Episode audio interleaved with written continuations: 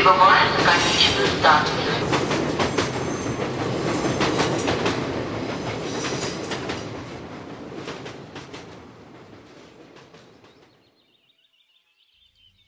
Здравствуйте, уважаемые слушатели. В эфире станция «Конечная», подкаст для смертных. Сегодня у нас очередной полустанок, это не номерной эпизод.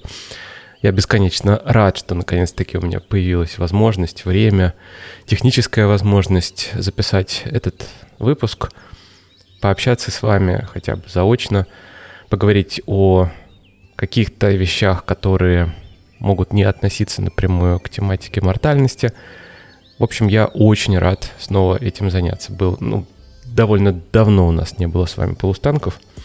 Наконец-таки услышались. Ну что ж, начнем мы сегодня с вопросов. Как всегда, уже, наверное, по традиции. Хотя, если честно, у меня много мыслей по поводу текущих событий есть. Я не могу ими делиться в эфире, потому что я не знаю, какую точку зрения изложить. Ну, то есть, мое отношение, оно есть мое отношение. Ко мне э, в личку сообщества ВКонтакте приходят интересные довольно послания от разных людей. Они молодые. Все они молодые, и юноши, и девушки, которые рассказывают мне, что происходит в их жизни, что происходит в их мировоззрении, как они начинают воспринимать то, что происходит вокруг, вот через призму текущих событий. Я имею в виду России, конечно же. А, ну, пишут мне россияне, насколько я могу судить. По их профилям, если профили не закрыты, это Россия.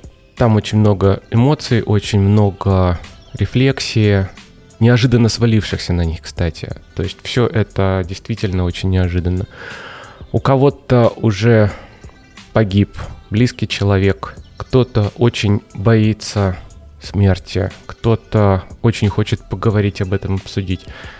В одном сообщении девушка мне сказала, что она уезжает на войну. И поблагодарила меня за то, что есть станция, которая в какой-то степени помогла ей осознать важность того, что она будет там делать, она будет там помогать обычным людям. Те, которые оказались совершенно в неожиданном для них месте и не в то, наверное, время.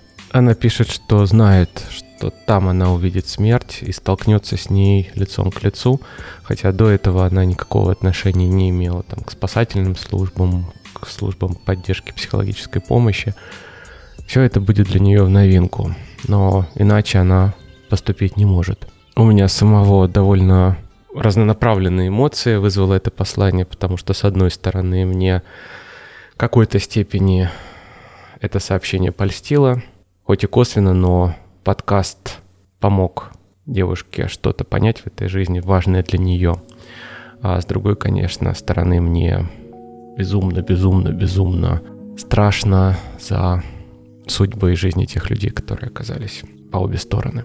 Ну и судя по статистике прослушиваний, то, что я могу видеть, слушают станцию сейчас активно и в России, и в Украине, и в Восточной Европе. Я не знаю, с чем это связано. Такой интерес, может быть, это магия VPN, может быть, действительно людям сейчас, именно сейчас нужно а, на что-то опереться, как-то успокоиться, получить хоть какую-то поддержку, даже вот в виде моих рассказов, того, что я говорю и как я рассказываю об этом. Итак, вопрос. Почему назвали теорию переноса ошибочной? Она является общепринятой, существование эффекта доказано, пишет мне слушатель. И я тут, да, готов признать, что я сказал половину того, что я хотел сказать, собирался сказать.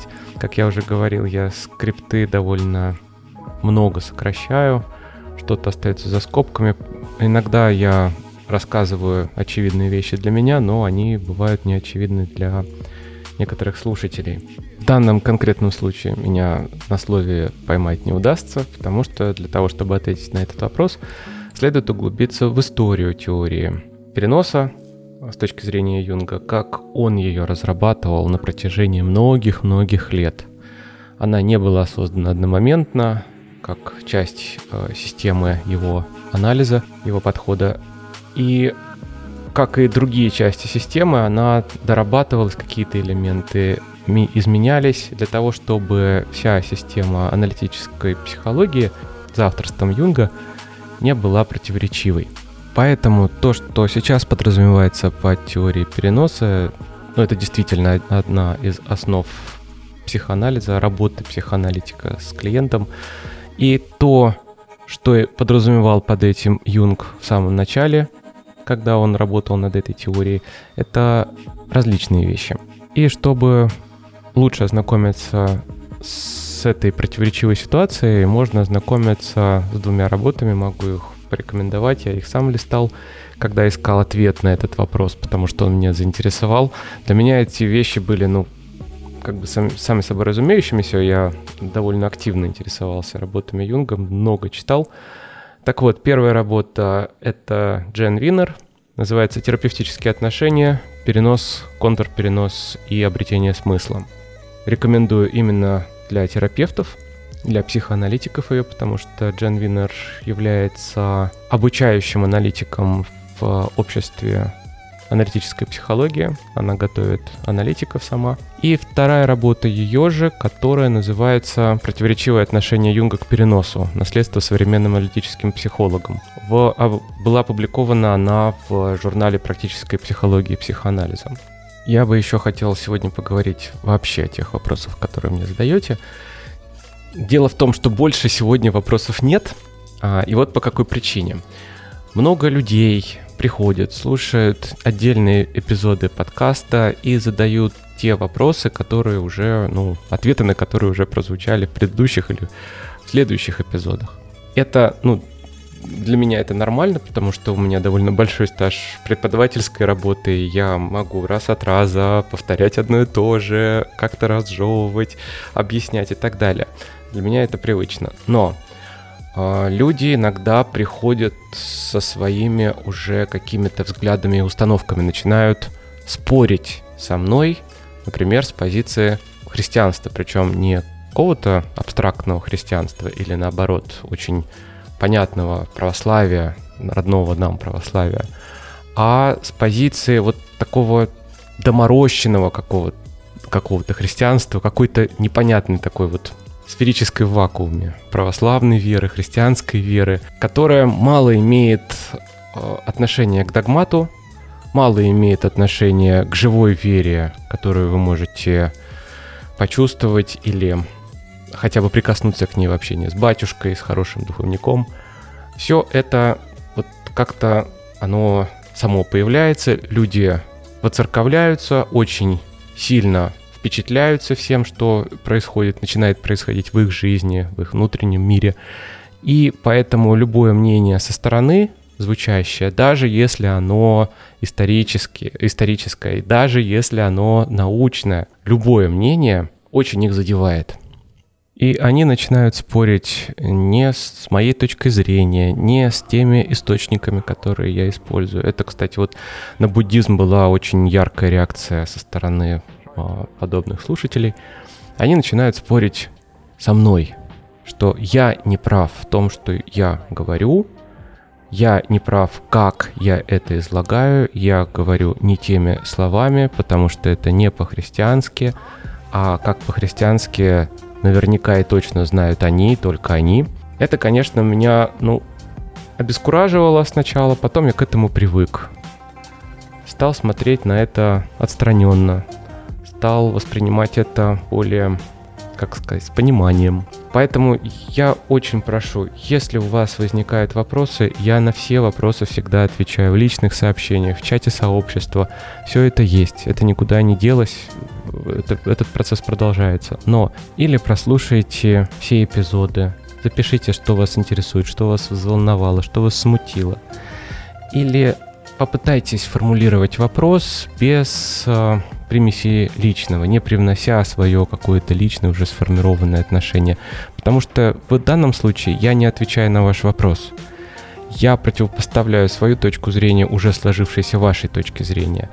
Вы же не хотите получить новую информацию, ответ на вопрос. Вы хотите, возможно, открыть дискуссию, возможно, переубедить меня в чем-то.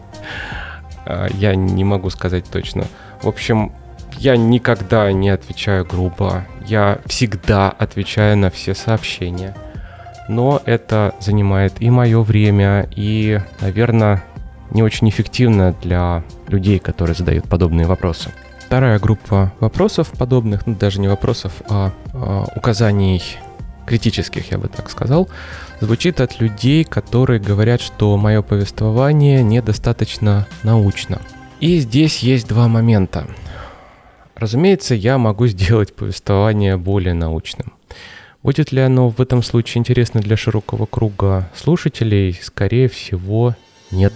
Потому что, ну, по, моему собственному опыту общения с людьми, с профессиональными философами, с, э, с людьми с философским образованием, они мыслят гораздо более сложными категориями оперируют, чем мы с вами. Поэтому если я буду переводить вот в такую плоскость разговор о смерти, то он будет интересен только для этих людей. Да, действительно, вот можно поговорить о смерти в таком разрезе. Но Опять же говорю, вряд ли это будет интересно всем остальным. Э, люди, случайно натыкающиеся на подкаст, вряд ли напишут отзыв, как интересно, как здорово. Я никогда не думал, что о смерти можно говорить вот с этой точки зрения или с той точки зрения, как это пишут в сообществе, в том же Apple Music в отзывах. То есть да, это будет интересно, но вот очень ограниченному количеству людей. Плюс я сам не философ, поэтому вряд ли, опять же, профессионалу я что-то открою новое, или вызову его на своего рода дискуссию, точно нет. И второе, как я уже говорил, когда я работаю с источниками, я многие вещи заметно упрощаю, э, говорю своими словами, пересказываю многое, потому что, опять же, я очень хочу уйти от ненужной научности, когда человеку физически, вот не подготовлен, физически сложно слушать и усваивать подобную информацию.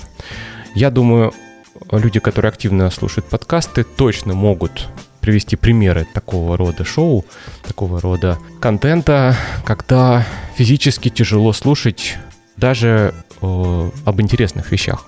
Я с этим сталкивался, например, в искусствоведении. Мне было безумно интересно слушать о теме смерти в искусстве, но там была просто какая-то сырая, необработанная информация, предназначенная только для профессионалов, для людей, которые как рыба в воде себя чувствуют в этой теме. К сожалению, мне пришлось отказаться от этой идеи и э, обратиться к первоисточнику, полистать, почитать бумажную электронную книгу. Поэтому, да, действительно, я пытаюсь некоторые вещи упрощать. Теперь поговорим о той ситуации, которая сложилась вокруг подкаста с финансовой точки зрения. Меня очень радует присутствие платных подписчиков ВКонтакте, я им благодарен. Сейчас это чуть ли не единственный источник финансирования подкаста. Я регулярно выкладываю фотографии книг, которые я приобретаю, на те средства, которые вы жертвуете, разово или в виде регулярной подписки. То есть эти деньги не уходят никуда. И раз в год я предоставляю финансовый отчет о том, сколько средств получено из всех источников и сколько осталось на счету после оплаты хостинга. Так вот, э, сейчас есть подписка ВКонтакте, есть разовые пожертвования через Яндекс Деньги переводы. И, к сожалению, э, я лишился источника доходов в виде подписки на Patreon – потому что это зарубежная платформа, и вывести с нее деньги теперь не представляется возможным для меня. Как я это буду делать, я не знаю, но там около что-то около 30 или 40 долларов а, сейчас осталось. Те средства, которые, ну, пока я использовать никак не могу. Поэтому я решил использовать альтернативу этому. Это платформа Boosty. Я туда буду выкладывать все новые эпизоды для платных подписчиков. Выложу те эпизоды, которые еще не в общем доступе. Если вы хотите, если у вас есть такая возможность, если вам неудобно оформлять платную подписку в сообществе ВКонтакте, пожалуйста, можете это сделать на Бусте. Как только я там оформлю кабинет, я обязательно сделаю объявление в сообществе, дам новые реквизиты на официальном сайте. В общем, вы эту информацию не пропустите. Опять же говорю, если вам это актуально, если вы таким образом захотите поддержать подкаст. В комментариях в сообществе прозвучала очень интересная идея рассказывать, ну или в эпизодах или на полустанке, какие книги я читаю, какие приобретаю по тематике мортальности. И сегодня я хочу рассказать о самой, наверное, последней книги, которую я прочитал, это «Змей и радуга. Удивительное путешествие гарвардского ученого в тайное общество гаитянского вуду, зомби и магии». Издание книжного магазина Циолковского. Очень приятное издание, несмотря на то, что мягкий переплет, бумага, если вы читаете зарубежную литературу, вы, наверное, узнаете ее такая желтоватая, приятная, гладкая бумага. Издание мне понравилось. Книга вызвала противоречивые чувства. Я очень люблю читать предисловия, критику. И предисловие к этому изданию написал Сергей Мохов, наш уважаемый уже исследователь, исследователь мортальности, наверное, сейчас наиболее известный в России. Еще раз передаю ему большой привет и благодарность за его работу. Так вот, он написал предисловие, я прочитал и уже через призму его отношений, его видения книги, хотя ничего особо личного он там не написал, я стал читать эту работу. И, конечно, к ней нельзя подходить как к какому-то научному исследованию, ждать от нее каких-то неопровержимых выводов. Дело в том, что писал ее очень молодой ученый, буквально студент, который получил грант на исследование. Он сам этнобиолог, этноботаник. А, он исследовал редкие растения и то, как эти растения применяют местные жители а, например, в лекарственных целях или в каких-то других целях. И в книге огромное количество есть материала, который не относится к ботанике вообще никак. То есть там и этнография, и антропология, очень много истории, история рабовладения, потому что все, что он описывает, происходит на Гаити. Гаити, этот остров сам по себе имеет какую-то уникальную историю, действительно, когда я стал читать, я никогда бы и не подумал, что как, как происходило освобождение острова, как он стал независим от империи, как люди боролись за свободу, что там погибло несколько десятков тысяч наполеоновских солдат, которые пытались э, остановить восстание на острове, уничтожить партизан, которые там существовали. Так или иначе, наполеоновские войска проиграли. И остров получил свободу практически на 100 лет.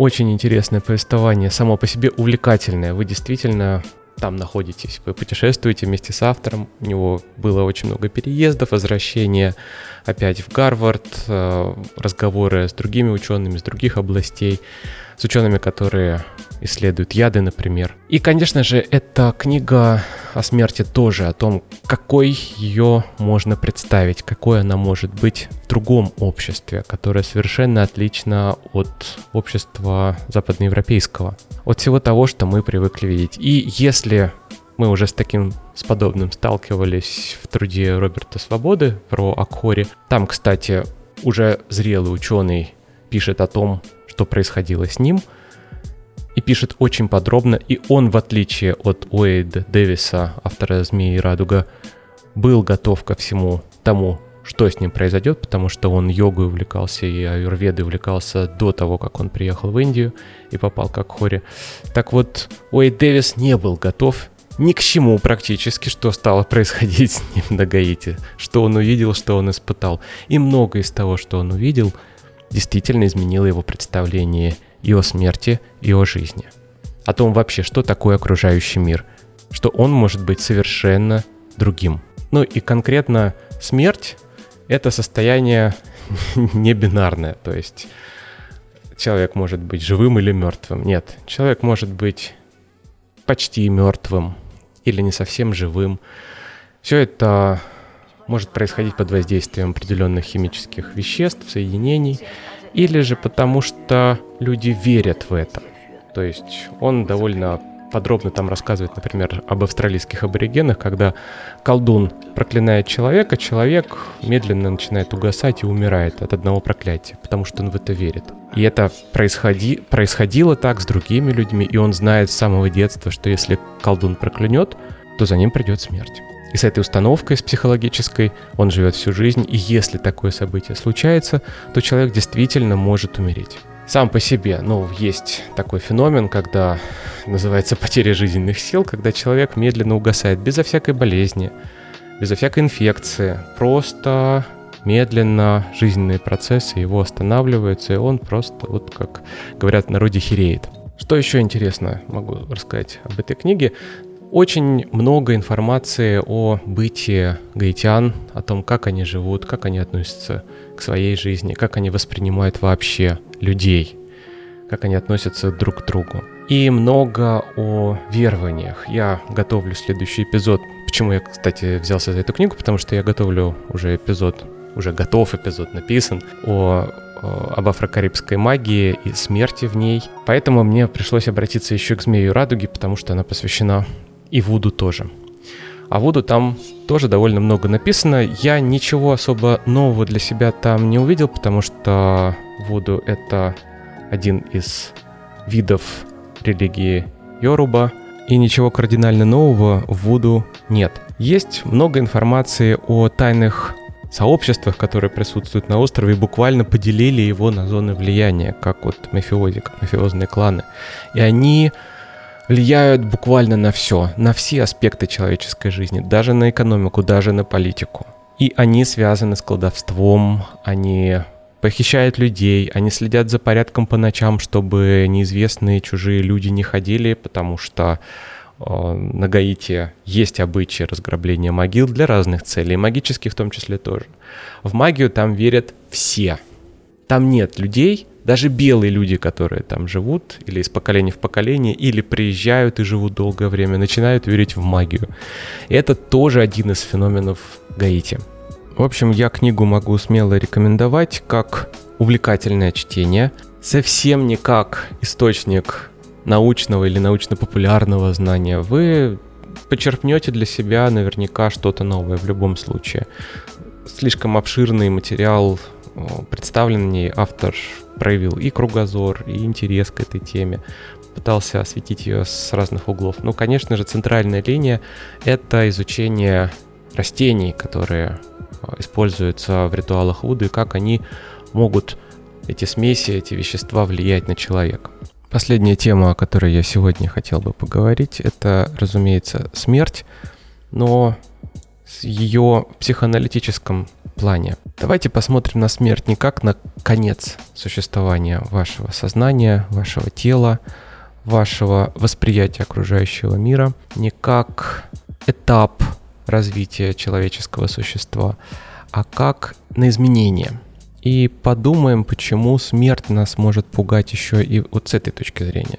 Смерть как изменение. И почему изменения пугают нас. Здесь есть различные причины для этого. Вообще человеку свойственно опасаться всего нового. Любое изменение влечет за собой элемент неизвестности, что будет дальше, мы не можем предвидеть. А смерть — это тотальное изменение, абсолютное. То, что происходит после нее, мы не знаем и не узнаем никогда. Поэтому мы никогда не узнаем, выиграем мы от этого события в нашей жизни, от этого изменения, или мы проиграем. Это только вопрос наших убеждений и веры. И причиной страха перед изменениями может быть, помимо всего прочего, и наша собственная психика, то, как работает сознание человека. Есть такое понятие, которое называется когнитивные искажения, их несколько десятков видов. Они характерны не для всех, но так или иначе многие из них присутствуют э, в сознании современного человека.